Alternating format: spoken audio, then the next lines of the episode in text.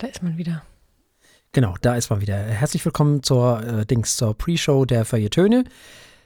Ähm, Frau Eichler. Ja. Menschen. Ne? Ich habe immer Also wieder so ein bisschen ja- über, ja, ich, ich denke ja oft über Menschen nach. Du weißt ja, den Dingen nachdenken, nicht? Mhm. Ähm, dass Menschen sich selber immer als Ideal nehmen, klar. Weil wir sind ja subjektiv und so. Und äh, dass das, was wir als schön empfinden, natürlich automatisch im Prinzip jedenfalls auch für alle anderen schön sein muss. ist ja auch klar, natürlich nicht ganz so ganz, aber ganz oft ist das so. Ähm, bei vielen Menschen ist es nicht so ausgeprägt. Das sind dann die, die immer differenzieren und tun und machen. Äh, und dann gibt es aber auch noch die mit der Moral. Hm. Die habe ich ja gefressen, ne? So, so Moralisten. Wie hat Popper hat das mal, glaube ich, sehr schön formuliert. Wenn, wenn, wenn ein Moralist bei dir zum Essen kommt, zähl danach die silbernen Löffel. Nicht? Ja. Das ist wirklich so. Das sind ja die Schlimmsten, das sind ja die Allerschlimmsten, ne? die sich so über die anderen erheben. So, die sich, die, die selber wirklich nicht im geringsten irgendwelche an, irgendwelchen Anforderungen gerecht werden, aber anderen Menschen irgendwie das überstülpen, was sie selber gerne wären oder keine Ahnung, was sie ihrer Meinung vielleicht auch sind. Manche reflektieren sich ja auch selber gar nicht. Ne? Das gibt's ja auch. Ganz viele weiße, blinde Flecke. Die gibt es. Ja. Also da, ich, da, da, das sind ja die richtigen für mich. Da ich, kann ich mich über sowas aufregen. Wer war es denn? Wer, Nee, wer- äh, keine Ahnung. Ach so. Das ist mir nur neulich mal wieder so aufgefallen, dass es Menschen gibt, die, die auch so mit zweierlei Maß messen. Also in einem Ausmaß. Das machen wir alle, aber Klar. das äh, geht gar nicht anders. Lehrer haben auch immer LieblingsschülerInnen. Das geht auch gar nicht anders. Alles andere ist Quatsch. Kann man nicht ändern. Ist so. Es gibt Antipathie und Sympathie. Du kannst noch so professionell sein, auch in der Altenpflege oder äh, was weiß ich wo. Du kannst nicht die Antipathie und die Sympathie abstellen. Das funktioniert nicht. Wir sind nun mal empathische Wesen und wir sind ähm, äh, Wesen, die Empathie vor allem dann fühlen, also Mitgefühl mit anderen Menschen haben, wenn wir sie besonders sympathisch finden. Das ist nun mal so. Da kann man nichts machen. Ähm, trotzdem können wir natürlich mit einem gerüttelt Maß an Professionalität versuchen, alle so gleich wie möglich zu behandeln. Aber auch da gibt es keine Gerechtigkeit. Es gibt allgemein keine Gerechtigkeit. Es gibt keine Gerechtigkeit. Da hat Albert Camus schon vollkommen recht. Also deswegen scheitert ja auch eine ganze Menge an diesen ganzen Systemen eben. Also das ist nicht zu verhindern. Das können wir alle nicht verhindern. Das, da können wir nichts dran ändern. Aber es gibt Menschen, wo das, wo das komplett aus dem Ruder läuft, die mit derlei, zweierlei Maß messen, dass es keinen Morgen mehr gibt. Ist mir neulich mal wieder so, also ist mir das mal wieder so, als ich mir so ähm, mal wieder so über die Menschen nachgedacht habe, ist mir das aufgefallen. Das stimmt. Ich erlebe das ständig. Also es ist ja genau falsch rum. Die anderen äh, nach den hohen Kriterien zu bewerten und sie selbst äh, nicht. Oder nach, ja, keine Ahnung, gar nicht zu sehen, dass man dem Ganzen selbst überhaupt nicht entspricht. Äh, genau das Gegenteil müsste man ja machen. Sich selbst an den hohen Idealen messen und anderen verzeihen, dass sie es nicht hinbekommen. Oder Ja. ihnen helfen, wenn man das denn möchte. Ist aber auch schwierig, dann sind das, das sind dann Idealisten, also das sind dann, wenn du so ein, wenn du so Perfektionisten sind es ja dann eher. Das sind ja Menschen, die immer perfekt sein wollen und wenn sie nicht etwas nicht hinkriegen, sind sie wahnsinnig sensibel. Der Unterschied ist ja, die Perfektionisten denken, sie könnten tatsächlich perfekt sein. sie könnten das erfüllen, was da oben steht. Nee, nee, nee. Das ja auch nicht. Das ist ja Nee. nur zum Streben, das ist ja nicht zum Erreichen. Ja, ja, aber das wissen die ja nicht. Also die wollen ja was Perfektes abliefern. Und wenn du dann aber einen Fehler findest, dann nehmen die sich selber das wahnsinnig übel. Also nicht dir, der du das sagst, sondern sich selber. Ganz oft auch. Ja, das ist nicht gesund, das äh, kenne ich. Das ist ganz ungesund, genau. Also das gibt es natürlich auch. Äh, das ist natürlich nicht schön, aber die, die ärgern wenigstens keine anderen Menschen. so. Sondern sich selber, äh, werden wahrscheinlich ganz doll traurig. Nee, nee, aber ich meine ja die Leute, die eine Moral haben, und da ist auch völlig egal, ob sie selber das erfüllen oder andere, äh, die zweierlei Maß haben, was bestimmte Dinge angeht, was über das normale Maß eben hinausgeht, also wo es wirklich eine Riesendiskrepanz gibt bei diesem zweierlei Maß zwischen diesen beiden Maßstäben oder wie auch immer. Und die eine dermaßen krasse Moralvorstellung von anderen Menschen haben, die niemand erfüllen kann. Wirklich. Das ist ja unfassbar. Und das fällt mir immer gerade deswegen auf, weil ich Moral, weiß ich nicht. Also ist somit das Letzte, woran ich denke, muss ich ganz ehrlich sagen. So, im Großen und Ganzen. Es gibt natürlich so ein paar Sachen, wo jeder sich so ein bisschen drauf einigen kann, glaube ich, wo alle Menschen sich so ein bisschen einig sind, dass das und dieses und jenes natürlich nicht geht. Aber im, im Grunde genommen ist mir, also dieser alte Hans-Dieter Hirsch-Spruch, geht nach Haus, macht, was ihr wollt und lasst mich in Ruhe. so. Oh, da fallen mir gleich ein paar Beispiele ein. Auch ich habe in dieser Woche gleich zweimal den Spruch gehört. Also das habe ich ja noch nie erlebt. Das, das ist doch eigentlich so ein, so, ein, so ein typisches Ding von zweierlei Maß. Äh, weil ich mir dann denke, ja, das ist doch schön, hast du eine neue Erfahrung gemacht. Ja, Herzlichen Glückwunsch. Das ist auch gut. Was ist das für ein Argument? Habe ich noch nie erlebt. Ja, Pech gehabt. Da hat jemand die moralischen äh, Vorstellungen wohl äh, gebrochen, von denen er nicht wusste, dass du sie hattest. Ja. Vielleicht. Sorry. Ja. Kann schon sein. Das kann passieren. Es gibt auch Leute, die sind ganz entsetzt, wenn Menschen ihre Meinung ändern. Mhm. Das, das ist das Beste, was einem passieren kann. Hallo? Das, natürlich ist das das Beste, was einem passieren ja. kann. Das nennt man Lebenserfahrung, das nennt man Lernen. Wir müssen scheitern und wir müssen unsere Meinung ändern. Wir kommen doch sonst nicht weiter. Wir, wir, Hannah Arendt, je, wir können jederzeit etwas Neues anfangen. Das ist doch wunderbar. Und wir können natürlich auch jederzeit uns hinterfragen und zu neuen Erkenntnissen kommen.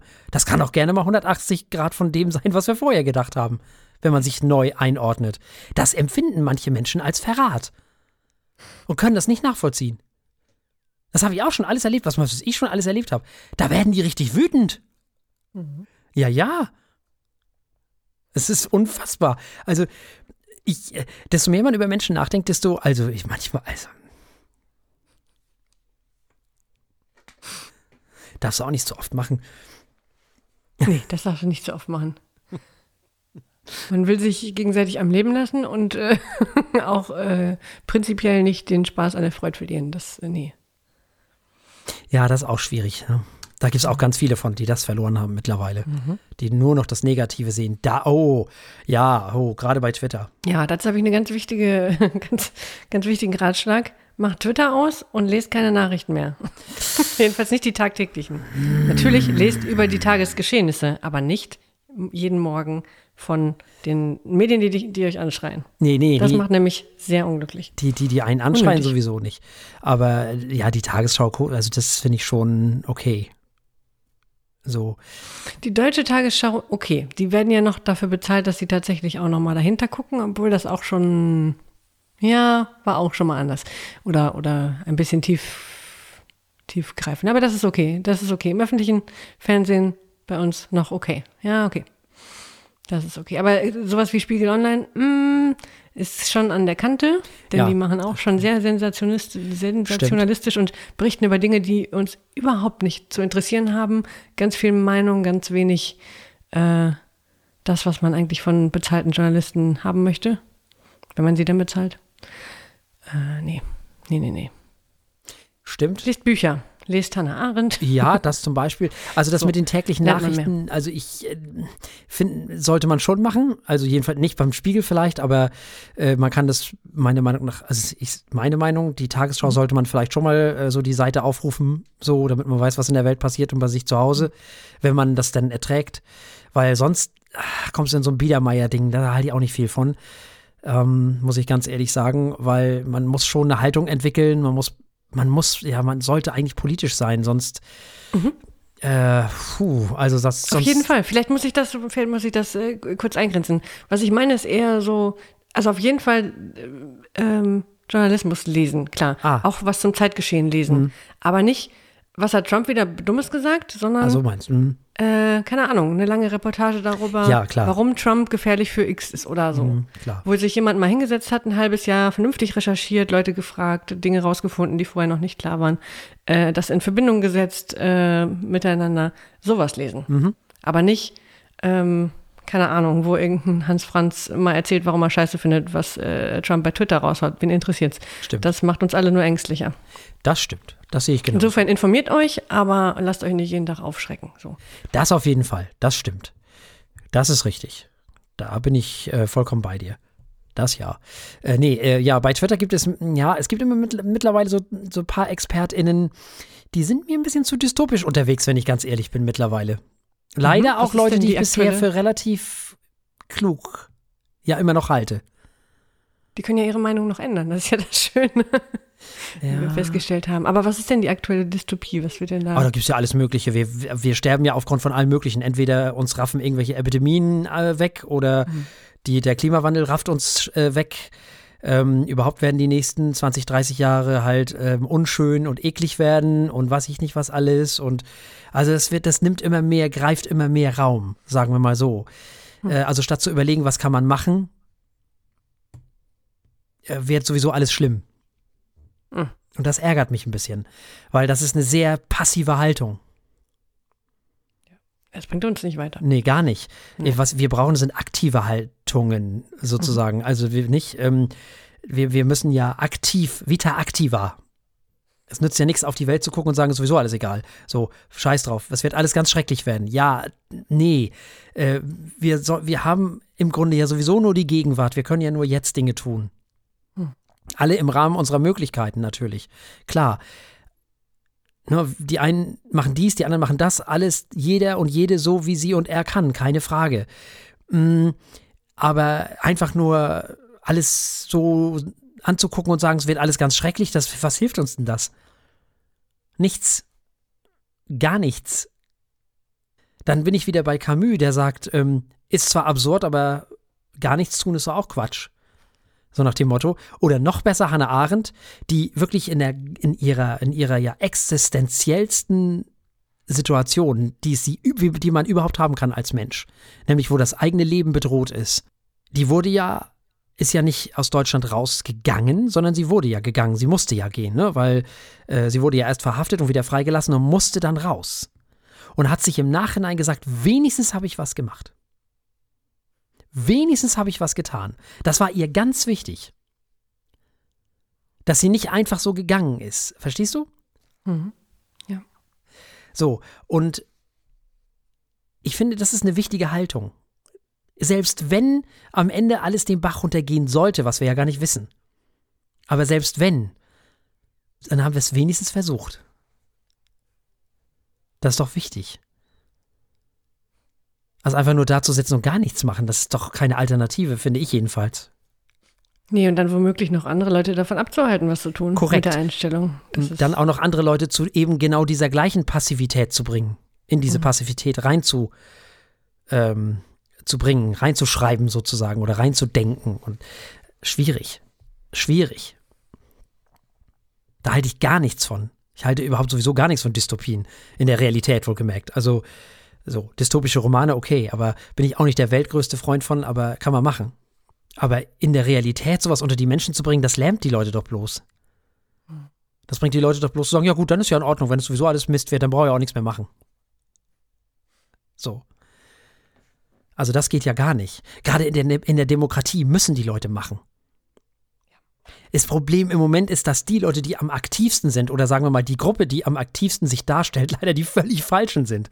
Und die, die eigentlich viel aktiver sein sollten und Dinge tun sollten, im Moment ja so ein bisschen passiv zugucken. Und hoffen, dass es irgendwie wieder weggeht, habe ich manchmal das Gefühl. was stellst du dir denn vor? Oder was sollten sie machen? Naja, das habe ich ja in der letzten Pre-Show schon gesagt. Sich organisieren. Hm, ja, gut. Selber aktiv werden. So wie wir jetzt zum Beispiel in dieser Sendung eine Haltung haben. Das ist ja schon mal ein Anfang. Das ist ja schon mal was. Nicht nur zugucken. Ja. Die richtige Botschaft versenden ist auch wichtig. Keine Zum Frage. Beispiel, genau. Zum Beispiel. Man muss ja nicht gleich in eine Partei gehen. Man kann ja, was weiß ich, was alles machen. Es gibt so viele Dinge, wo man sich einbringen kann. Ob das finanziell ist oder ob das mit persönlichem Engagement auf irgendeine Art und Weise ist, spielt ja keine Rolle. Hauptsache, man macht irgendwas. Und es gibt so viele Ecken und Enden, an denen was getan werden Ja, muss. absolut. Absolut. Also das, äh, genau, das, das, das, das äh, äh, ähm, ist unser Wort zum äh, Dings hier, ne? Was auch immer, wann ihr uns auch immer hört. Unser Wort zum unbestimmten Zeitpunkt. So nämlich. so, haben wir das auch wieder untergebracht. So, dann, Dann starten wir mit der Sendung, Ja, oder wie, oder was? genau. Sehr schön. Wir haben die 328. Folge, ist das richtig? Mhm. Sehr schön.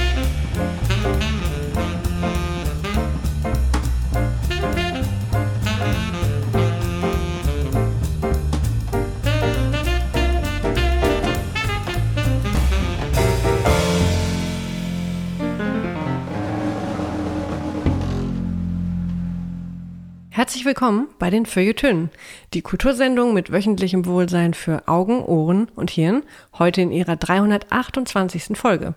Mit Jennifer Eichler, hallo. Und Thorsten Martinsen, hallo. Und wer heute zum ersten Mal einschaltet, erstmal herzlich willkommen. Und wenn ihr mögt, schaut später einmal auf unserer Website vorbei, feuilletöne.de, das Töne mit OE, feuilletöne.de.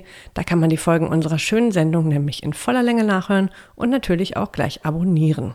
Wir kommen zu Gehört, wir kommen zu Wondergraph Generator, wir kommen zu Do Not Disturb. Das ist das Album, was wir hier besprechen wollen. Wondergraph Generator ist tatsächlich eine englische Progressive Rock Band, die, Achtung, 1967 in Manchester vom Singer-Songwriter Peter Hamill und von Chris Judge Smith gegründet wurde. Sie war die erste Band des Labels Charisma Records, bei dem wenig später eine Band namens Genesis ihre Alben veröffentlichten. Sie hatten nie großen kommerziellen Erfolg, wurden jedoch in den 70er Jahren in Italien relativ populär. Die Band besteht immer noch. Die aktuelle und langjährige Besetzung besteht außer aus dem Gründungsmitglied Peter Hamill auch noch aus dem Organisten Hugh Banton und dem Schlagzeuger Guy Evans. Beide sind seit 1968 in der Band. Nun, die Mitglieder der Band lernten sich in der Universität zu Manchester kennen. In frühen Jahren kam es dann zu mehreren Umbesetzungen. Das erste Album, The Least We Can Do is Wave to Each, wurde 1970 veröffentlicht und war das einzige Album, das jemals in den Charts war. Das zweite Album, Height to He, Who Am the Only, wurde ebenfalls im Jahre 1970 in der klassischen Besetzung von Hamill, Benton, Evans und dem Saxophonisten David Jackson veröffentlicht. Mit dem Album Pornhearts aus dem Jahr 1971 erzielte das Quartett einen verhältnismäßig großen Erfolg in Italien. Nach mehreren anstrengenden Tourneen trennte sich die Band im Jahr 1972. 1975 kam man dann wieder zusammen und tourte natürlich klar durch Italien. 1978 erfolgte dann die erneute Trennung. Nach vielen Jahren kam es dann schließlich zu einem Auftritt in der Royal Festival Hall und einer kurzen Tournee im Jahre 2005 zu einer Reunion.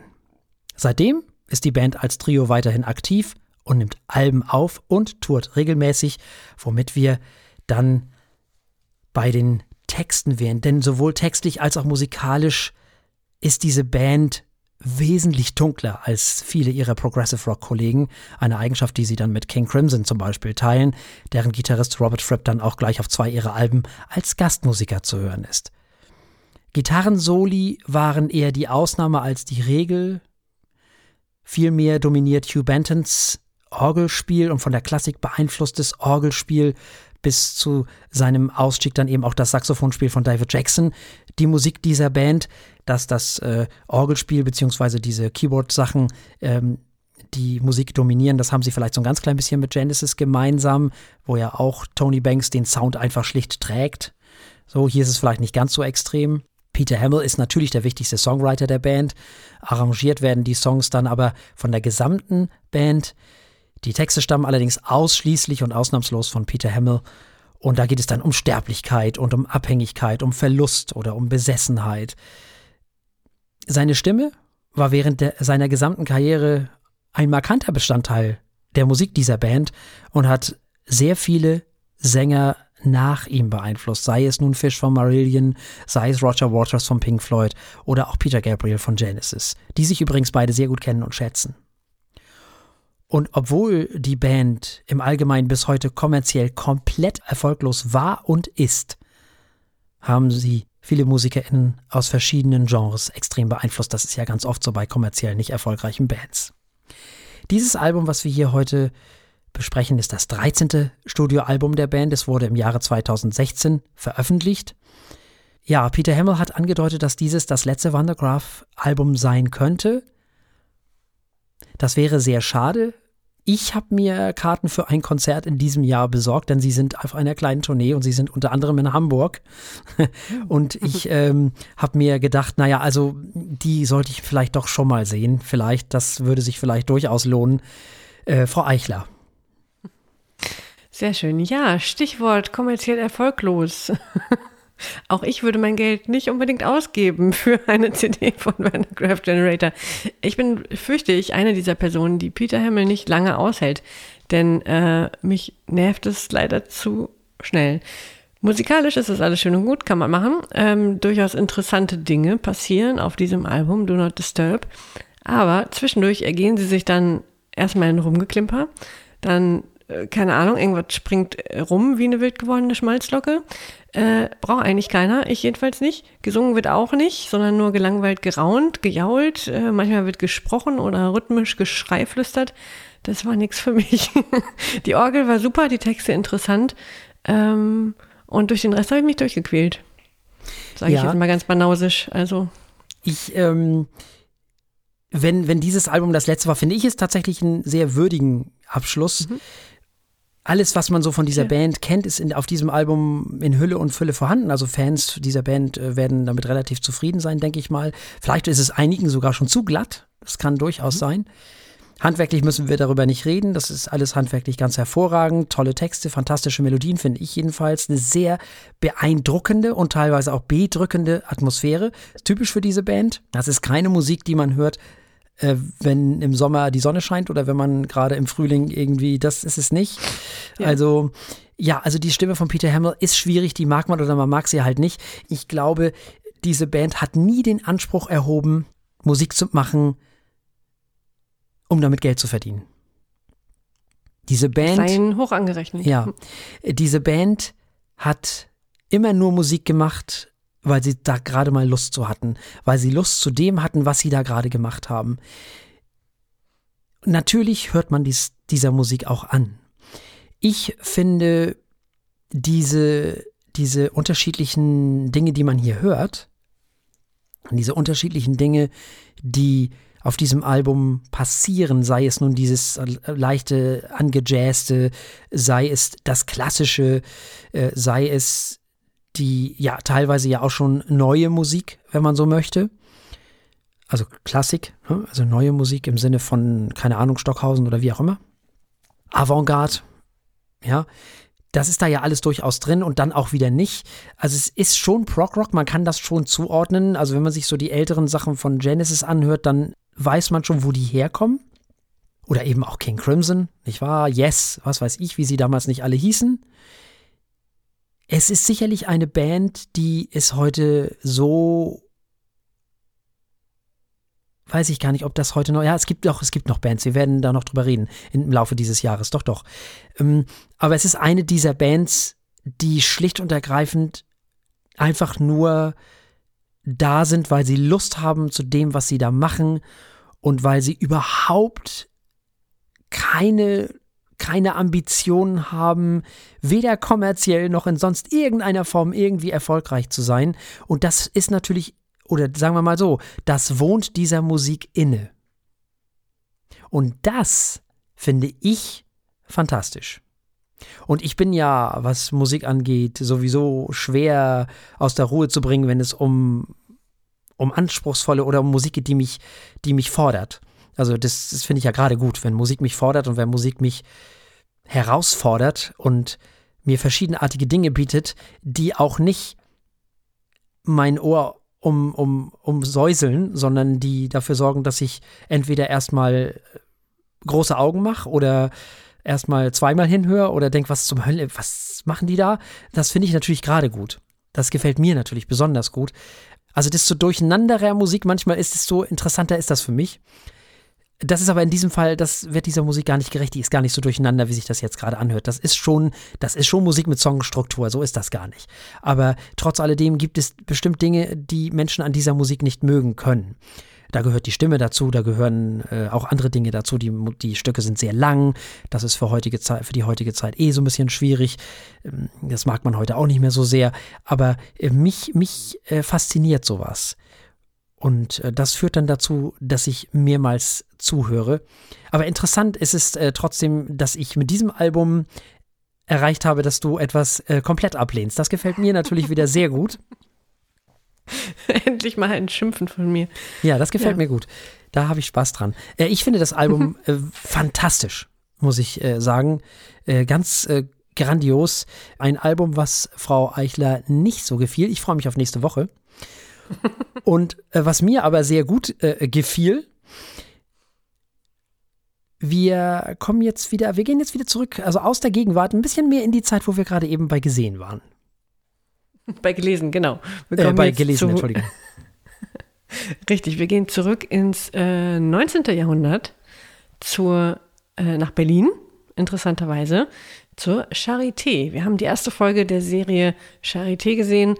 Das ist eine deutsche Nein, äh, Frau Euchter, da muss ich Sie verbessern. Ja? Wir haben ja. beide Staffeln gesehen. Ah, hätte ich es doch beinahe erwartet. Sehr gut, ich konnte auch nicht aufhören. Also wir haben beide Sta ersten Staffeln der äh, Serie Charité gesehen. Äh, das ist überraschenderweise eine Serie über die namensgebende Klinik, die äh, Charité. Und in der ersten Staffel führte Sönke Wortmann Regie, den kennt man gegebenenfalls. Außerdem äh, schrieben die Grimme-Preisträgerin Dorothee Schön und Sabine Thor-Wiedemann das Drehbuch. Diese Staffel, diese erste, spielt im Jahr 1888 in der besagten Berliner Charité und enthält äh, einige schillernde historische Persönlichkeiten der Zeit, wie zum Beispiel Robert Koch und Emil Behring. Sie zeigt prägende Jahre für die Charité. Die Charité war da an einem großen Teil des medizinischen Fortschritts beteiligt. Den sehen wir. Wir sehen natürlich auch die Persönlichkeiten. Und diese erste Staffel wurde damals 2017 in der ARD ausgestrahlt und ist seit April 2018 auch bei Netflix zu sehen, ebenso wie die zweite Staffel. Ich denke, wir gönnen uns dafür vielleicht noch eine weitere Sendung und sprechen erstmal über die erste, bevor wir die Leute verwirren. Denn äh, beide Staffeln haben unterschiedliche Figuren und unterschiedliche Zeitabschnitte. In der zweiten Staffel geht es um die Jahre 1943 bis 45. In der ersten, wie gesagt, um das Jahr 1888 und folgende. Und ähm, hier in der ersten Staffel folgen wir Ida Lenze, die in der Charité eingeliefert wird und später dort arbeitet und die so ein bisschen als äh, naja, Fokalpunkt agiert, als äh, indirekt so ein bisschen als Erzählerin, denn durch sie erfahren wir alles über ja, die Schwestern, die Ärzte, die politischen Machenschaften, die persönlichen Liebschaften, die medizinischen Errungenschaften. Äh, dadurch, dass sie durch diese Welt geht, können wir mit ihr gehen und alles über die Charité im 19., späten 19. Jahrhundert erfahren. So, nun hören wir einen Schwall von Herrn Martinsen oder wie sieht es aus? Äh, ja, also ich äh, dachte ja, als ich das gehört habe, dass, also als du sagtest Charité, dachte ich, oh, Krankenhaus. Da dachte ich als allererstes so die, die, die, die, die, die, die, die. Das war mein erstes, das sofort diese Melodie kam sofort in mein, in mein Hirn und ich hörte so Sachen wie, Herr Professor Brinkmann, aber Schwester Hildegard. Sowas. Nicht? Sowas hörte ich. Stattdessen hörtest du hier Tischendorf. Äh, ja, richtig. Ja. Aber ich sah, mal abgesehen von den ersten fünf Minuten, da dachte ich, na, na, na, wird das was? Und dann wusste ich, ja, das wird was. Äh, tolle SchauspielerInnen, wirklich. Tolle Geschichte. Es ist überhaupt nicht das, was Schwarzwaldklinik ist. Das ist das ganze Gegenteil davon. Weil es sehr viel besser im Sinne von elaborierter, besser im Sinne von anspruchsvoller ist. Es sind es wurde natürlich, es gab mehr Geld, klar, ne, so. Ähm, aber es geht eben auch hauptsächlich, unter anderem jedenfalls, auch um diese, diese Fortentwicklung der Medizin. Es geht, wie du schon gesagt hast, um die ganzen politischen Geschichten, die sich da um die Charité herum äh. Es geht natürlich auch um Konkurrenz, klar, das gehört ja auch alles dazu. Es muss ja auch eine Geschichte erfunden werden, die Ida, ne, und so. Es geht aber vor allem auch um Figuren, und das unterscheidet es natürlich jetzt komplett von, von der Schwarzwaldklinik, die zu dieser Zeit wirklich in der Charité waren. Das habe ich ja alles gar nicht gewusst. Das musste ich ja erstmal alles eruieren. Ich habe die erste Folge geguckt und da war mir erst klar, ach du liebe Marie, da, da merkte ich ja, was mal, warte, mal, Robert Koch, den haben wir auch schon mal. Äh, jetzt muss ich aber hier mal, also da, da wurde mir überhaupt erst klar, dass die sich an, an historisch korrekten Dingen orientieren. Ja, das hat mir sehr gefallen, muss ich ganz ehrlich sagen. Ich bin gar nicht, ich weiß gar nicht, finde ich die erste oder die zweite Staffel besser? Schwere Frage. Also bleiben wir mal bei der ersten. Ähm, das ist ja eine Zeit, die ich sowieso mag, ne? Mhm. So dieses Fantasiekel, das ist ja was für mich. Allgemein. Also von, von, von der Kleidung jedenfalls her. So, sonst ist natürlich so mit dem Fortschritt nicht so. Aber immerhin, äh, es äh, gab wohl dann damals auch es wird ja eine Menge verhandelt. Äh, es wird so die ersten Frauenbewegungen wird verhandelt. Es wird Armut verhandelt. Da passieren eine Menge Dinge, schlicht und ergreifend. Mhm. Tolle Kamera, tolle Kostüme, tolles Szenenbild, wirklich großartig, muss man einfach sagen. Es ist einfach insgesamt einfach ganz fantastisch und hat mich ganz positiv überrascht. Und äh, war ist jetzt wirklich, also das Gegenteil von dem, was wir letzte Woche erlebt haben. Das hier kann ich nur in höchsten Tönen loben und das kommt aus Deutschland, kann ich nur sagen. Also Glückwunsch, großartig, fantastisch. Wirklich, das ist von hinten bis vorne gelungen. Ich habe mich nicht einmal gelangweilt. Ich habe das einfach komplett hintereinander weggeguckt. Ich habe sehr viel Spaß daran gehabt, obwohl ich sehr, sehr, sehr skeptisch an die Sache rangegangen bin, muss ich ganz ehrlich sagen. Und ich wurde eines Besseren belehrt. Denn man lernt ja auch noch was. Das ist ja das Tolle an der ganzen Geschichte. Ja. Das stimmt, ich war auch äh, zwischendurch noch äh, fanatisch am Googeln. Ich auch. Was denn davon alles stimmt und was nicht. Hm? Das habe ich auch alles. Das lässt einen sehr viel lernen, das stimmt. Äh, also ich, ich kann dem allen nur zustimmen. Äh, eine Sache ja, noch. Ja? Äh, wie heißt der? Bethke? Bethke? Be, Be, ähm, Bering? Bering. Bering wird übrigens auch erwähnt in unserem Buch heute von Eva Weißmüller. Deswegen, das passt nämlich, weil es eine Zeit ist, ne? Ach, schöne Verbindung. Ja, den fand ich auch mit so den interessantesten, die interessanteste Figur. Ja, klar. Äh, aber eigentlich, äh, eigentlich waren sie alle toll. Also sowohl die fiktionalen, ne, also soweit ich weiß, hat, war die ähm, unsere Protagonistin Ida Lenze äh, fiktional. Ja. Und ihr, ihr, ähm, ja, ihr Tischendorf, der da um sie wirbt, ebenfalls. Mhm.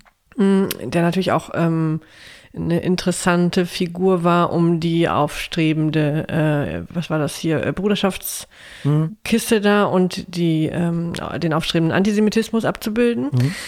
Ähm, Robert Koch so als ähm, früherer genialer Wissenschaftler, der sich jetzt irgendwie mit Betrügereien hochhalten muss, weil alle ihn vergöttern äh, und er nicht mehr weiß, wo er mit seiner Forschung hin soll.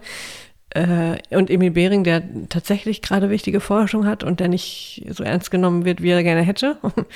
Und äh, gleichzeitig wird auch seine, seine äh, bipolare Störung thematisiert. Das ist sehr spannend, wie sie das machen. Ganz subtil zwischendurch. Also richtig schöne dreidimensionale Porträts von ja. sowohl den historischen als auch den fiktionalen Figuren. Ja. Und es wird sich Zeit gelassen beim Erzählen der Geschichte. Es wird sich Zeit gelassen beim Entwickeln der Charaktere. Wirklich, das ist, das ist, so mag ich das. Ich bin mir nicht sicher, ob jeder das mag, weil ich kann mir vorstellen, dass es vielen zu zähflüssig ist, vielleicht. Hm. Weiß ich nicht. Und dieser, dieser ähm, Dings, ähm, Bering, der erinnert natürlich schon so ein bisschen von seiner Art, wie er so, also wie sie ihn jetzt gezeichnet haben. Ne, wir kennen, wissen ja nicht, wie er wirklich war, keine Ahnung. So, wir wissen ja nur, dass er eben diese bipolare Geschichte hatte. Das weiß man, glaube ich, so ziemlich. Ähm, äh, was man nicht äh, weiß, wie er an sich so war, logischerweise. Das ist nur einfach ein bisschen zu lange her. Das hat, da hat man natürlich schon so ein Bild gezeichnet, wie der aus Münster da, dieser. Ach, der Bild vom Tatort, ja, oder was? dieser, dieser Pathologe da. Ja, okay, ich verstehe, was du meinst. Also der ist ja schon sehr von dem überzeugt, was er so tut und macht und ja. äh, so und spielt dem auch oder spielt diese Arroganz eben auch. Ja, manchmal, das, da hatte ich so ein bisschen das Gefühl, da habt ihr aber eine bestimmte Vorstellung genau von dem gehabt, was, was er so darstellen soll. Also da haben sie, glaube ich, ein paar Tatort-ZuschauerInnen glücklich gemacht. okay. Ja, ich bin sicher, aus der Zeit gibt es viele, gibt's viele, viele Briefe und äh, jemand wie Behring, über den wird auch viel geschrieben worden sein. Ne? Also bestimmt ganz viele Kollegen, die sich darüber aufregen, was er für ein Lackaffe ist und was er sich Klar. eigentlich einbildet. Äh, oder andersrum, dass man ihn gar nicht, dass man ihm gefälligst zuzuhören hat, weil er irgendwie geniale Dinge entwickelt. Ja klar, aber trotzdem musst du ja diesen Habitus und dieses Ganze ja, da so reinbringen. Ne? Den muss man entwickeln. Das hat er, das hat er wirklich schön gemacht. Hat er toll gemacht. Hat er sich da was angeguckt. Ja, hat er toll gemacht. Die, überhaupt die SchauspielerInnen, fantastisch. Mhm. Fantastisch. Ja, von vorne bis hin. Also ich habe mich auch in keiner, in keiner Sekunde gelangweilt. Ich habe, äh, soweit das die Zeit erlaubt hat, auch eine Folge an die andere gereiht, weil ähm, das ist so gut erzählt. Da mhm. möchte man einfach wissen, wie es weitergeht. Unbedingt. Unbedingt. Tolle Sache. Wirklich. Es gibt wirklich nichts, was ich kritisieren kann. Ich bin total hingerissen. Sehr schön. Insofern würde ich sagen, wir sprechen demnächst ähm, einmal über in einer zukünftigen Sendung über die zweite Staffel, Sehr die gerne. da in den Jahren 43 bis 45 spielt, oh, ja. also während des Zweiten Weltkriegs. Und wenn die dritte Staffel denn dann bald rauskommen ja. soll, da geht es um den Bau der Berliner Mauer. Mhm. Die werden wir uns sicherlich nicht entgehen lassen. Nee, das werden wir auf jeden Fall nicht. Und die zweite Staffel, also da werden wir auch viel Lob ausschütten müssen. Jetzt kommt verkostet. Und wir haben verkostet Nicker from the Barrel. Das ist ein sehr bekannter Blend. Gemacht ist das Ganze in der Yamazaki Whisky Brennerei. Das ist eine Whisky Brennerei von Beam Suntory. Also das ist die äh, Geschichte, wo auch Beaumont dazugehört oder auch äh, Lafroig. Das Ganze gehört zur äh, oder ist in Shimamoto. Ob das nun richtig ausgesprochen ist, weiß ich nicht. Keine Ahnung. In der Präfektur Osaka. Nun, also da wird nun dieser gleichnamige Single Malt Whisky, nämlich der Yamazaki Whisky, hergestellt. Der Hauptgrund für die Wahl des Firmensitzes war wohl die herausragende Wasserqualität der Gegend, die wohl Minaseno genannt wird oder Minaseno, keine Ahnung. Dort wird also nun dieser gleichnamige Whisky hergestellt. Des Weiteren bringt die Lage am Fuße des Berges Tenosan oder Tenosan sowie nah am Zusammenfluss der drei Flüsse Katsura, Kizu und Ohi ein besonderes Klima hervor, das vor allem von einer sehr hohen Luftfeuchtigkeit geprägt ist. Nun, Nicker from the Barrel ist sicherlich eine der bekanntesten Blended Whiskys, die es gibt, neben, also bei den ExpertInnen sozusagen, also bei den Leuten, die sich ein bisschen mehr mit Single Malt beschäftigen. Er besteht natürlich aus Grain und aus Malt Whisky, wie das beim Blended Whisky so ist, die dann aber in einem Fass vermählt wurden. Wie alt er ist, wissen wir nicht. Irgendwas so um die fünf Jahre, schätze ich mal, vielleicht auch jetzt mittlerweile nur noch vier, denn ähm, es gibt immer weniger Jahresangaben bei japanischen Whiskys, weil die komplett overhyped sind. Die wissen nicht mehr, wie sie nachproduzieren sollen. Die sind einfach komplett leer da. Äh, da es ein Blend ist, ist er gefärbt und kühl gefiltert. Er wird mit 51,4 Alkoholvolumenprozenten abgefüllt. Dementsprechend können wir natürlich zur Farbe nichts sagen. Aber immerhin, 51,4 ist doch ganz nett. Das ist doch ganz schick. Und er ist süß. Oh ja, viel Honig. Ja, sehr viel Honig. Aber auch. Hm. Aber auch Früchte. Mhm. Also Orange vielleicht. Ja. So weihnachtliches Zeug. Ich finde, das hat was von Weihnachten. Sehr viel Karamell, finde ich. Ja. Schokolade, Milchschokolade. Sehr weich sehr rund. Die 51,4 Alkoholvolumenprozente sehr schön eingebunden. Ja. Oh, ist der süß. Es hat auch so was Blumiges, ich weiß nicht. Hm. Aber hauptsächlich Honig. Aber erstaunlich viel geht da vor sich. Hätte ich jetzt nicht erwartet. Also schöne, feine Noten. Ja, du hast recht, das ist so orangig, ne, so apfelsinig aber auch kuchig. Riecht auf jeden Fall lecker. Riecht ähm, ja. auch perfekt für die Jahreszeit. Der Winter kommt ja angeblich noch. Ah, okay. Sagte man mir. Ja, ich weiß nicht. Hier oben glaube ich nicht, aber warten wir es ab. doch, doch, ich sage es dir. Hier kommt ein Lüftchen und bei euch kommen zwei Schneeflocken und dann dreht die ganze, ja. das ganze Land am Rad. Alles verkehrt wieder, ja. Boah, der ist aber auch süß. Also für Leute, die, die süß im Whisky mögen, ne, das ist euer Whisky. Mhm. Ich glaube, der wird übrigens auch nur in 0,5 Liter Flaschen abgefüllt. Ist, weiß gar nicht, so teuer nicht. Man muss natürlich bedenken, 0,5, ne? Das ist nicht 0,7, ist klar. Aber der ist relativ günstig, glaube ich. Bisschen Eiche sagen, hat er. Was das heißt? Oh, das habe ich noch nicht in der Nase gehabt. Tatsächlich, ein halber Liter für 35,90 Euro mhm. bei Hotte. Das ist günstig, vor allem für einen, der in der Nase schon so komplex ist. Aha. Bisschen Gerste, bisschen Haferflocken, das kommt von dem Grain. Ja, ja. Oder so Toastbrot, wie auch immer. Also dieser Grain-Charakter kommt jetzt ein bisschen durch. Sehr schön. Sehr, sehr schön. Gefällt mir. Sehr lecker. Ja, ähm, ich weiß nicht, was wir jetzt sagen sollen. Ich habe keine Ahnung, was man in Japan sagt. Moment, das haben wir doch schon mal recherchiert. War das irgendwas mit, mit, mit, mit ach, ja, das haben wir bestimmt irgendwie Saki, Sake, nee, nee, das war irgendwas. Nee, das ist ja ein Getränk. Ein Getränk. Ich habe hier ein, ein etwas namens Kanpai. Kanpai. Ja, dann machen wir das. Wenn die das sagen, nicht? Dann. Das sagt Google. Ja, Kanpai. Kanpai. Hm. Hm. Schon ziemlich Würzig, ganz viel Gewürze. Hm. Und natürlich Honig. Ganz viel Süße und das hält auch. Hm. Jetzt habe ich die Eiche auch. Geschmeckt habe ich sie. Erst fruchtig, dann Honig, jetzt im Nachklang bisschen würzig. Schön, stark. Lecker, jetzt wieder wieder süßer. Oh, schön, das mag ich ja. Wenn der Nachklang so ein bisschen wechselt, wenn es nicht so gleich bleibt. So eine süße Würzigkeit, schön. Lecker. Und, und fruchtig ist er auch. Die Oh Frucht kommt langsam durch. Die kommt jetzt, jetzt, desto länger der Nachklang ist, desto mehr Frucht kommt auch durch. Also diese, diese Apfelsine, mh. sehr schön. Ja, es bleibt die Süße und die, so, das Fass, die Eiche, die bleiben hängen. Bisschen Orange.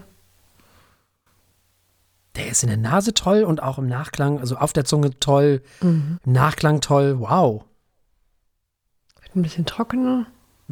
Ja, Erstaunlich langer Abgang. Also, oh, das habe ich nicht erwartet nee, ich auch nicht. und freue mich. Der kann was. Wirklich sehr, sehr, sehr, sehr lecker. Auch auf der, auf der, auf der Zunge, Nachklang erwärmt, aber er ist nicht null alkoholisch.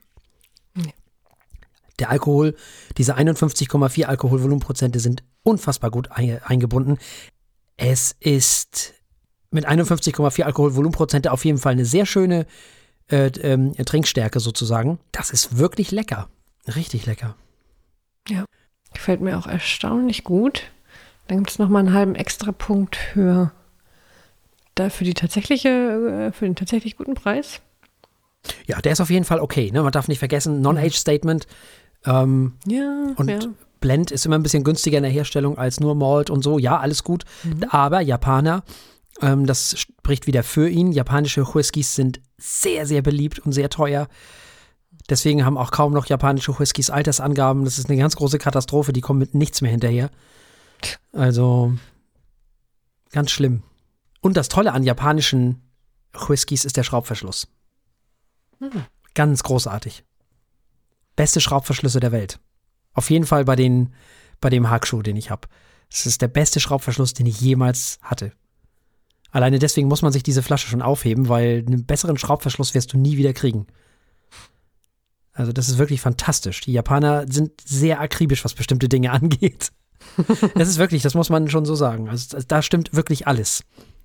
Auch so das, die Haptik, wenn man so über das Emblem, über, die, über das Label so mit der Hand äh, streicht oder irgendwie das ist so, ich weiß nicht, wie man das nennt, wenn das so geriffelt ist. Äh, ja, Ne? ja. ne? Das Mit halt. Prägung. So. Ja, wahrscheinlich. Ja. Die geben sich da schon sehr viel Mühe. Und hier auch diese Flasche sieht natürlich ein bisschen aus wie ein Flakon, ne? Aber so, sie so ein bisschen kleiner und gedrungener ist natürlich, ja, sehr lecker. Also wirklich, wirklich lecker. Äh, Schraubverschluss hat viele Vorteile. Also eigentlich ist Korken, eigentlich ist es nur wegen Tradition. Also wirklich, das ist beim Wein verstehe ich es noch ein bisschen, aber beim Whisky ist es eigentlich Quatsch. Wenn ich ehrlich bin. Also wenn man da richtig klasse, tolle Schraubverschlüsse dran macht, fände ich es sogar besser, weil ich habe jetzt schon mehrmals gehabt, dass mir ein Korken kaputt gegangen ist und das ist dann nicht witzig. Das ist dann wirklich blöd. Also, leider gefärbt und kühl gefiltert und keine Jahresangabe, okay. Deswegen aber 51,4 Alkoholvolumenprozente. Ich bin sehr angetan von diesem Whisky, wirklich. Der ist überraschend toll. Und deswegen kriegt er von mir sechs Punkte. Ah, jetzt klingt das wieder so nachgemacht. Ich habe auch an sechs gedacht, denn der kann echt alles. Also außer jetzt äh, nicht gefärbt und nicht kühl gefiltert sein, aber sonst kann er echt alles. Der ist echt lecker. Der ist einfach echt lecker, was soll man Ja. da sagen? fantastisch. Ich würde ja fast sagen, geh hier hin und kauf es, aber ich will nicht. Weil, ja, das, das bringt ja nichts. Die, die, Lass was über. die, die, die, es gibt ja so wenig nur noch. Es ist ja alles eine Katastrophe. Also nein, ich glaube, so, ähm, so Non-Age-Statements gehen hoffentlich noch. Also ich hoffe es jedenfalls. Der ist wirklich lecker. Sechs fantastische Punkte von Frau Eichler und sechs Punkte von mir für den Nicker from the Barrel. Und wir haben natürlich auch das nächste Mal Themen. Ja, wir sind wieder bei unseren Freunden von Clue Writing, denn bei Gelesen haben wir eine Geschichte namens Katharsis. Wir haben gehört Making a New World von Field Music. Ich habe rausgehört vorhin, dass das eventuell mir nicht so gefallen könnte. Ja, das könnte sein. Ah, wir werden es erfahren in der nächsten Woche. Außerdem werden wir erfahren, wie uns äh, mal wieder Comedy schmeckt, nämlich Jim Jeffries mit dem Programm This Is Me Now. Und für alle, die uns im Internet hören, werden wir dann zur nächsten Folge unserer St. Kilian-Reihe kommen und den, wie, spre wie sprechen wir es aus, 225, 225, also den zweiten Teil jenes äh, Two Whiskys, den wir in vielen, vielen Sendungen von hier in der Zukunft verkosten. An den wagen wir uns ran. Das wird spannend. Man darf gespannt sein. Bleibt uns an dieser Stelle nichts anderes übrig, als zu sagen, bleibt uns gewogen. Bis zum nächsten Mal. Tschüss. Tschüss.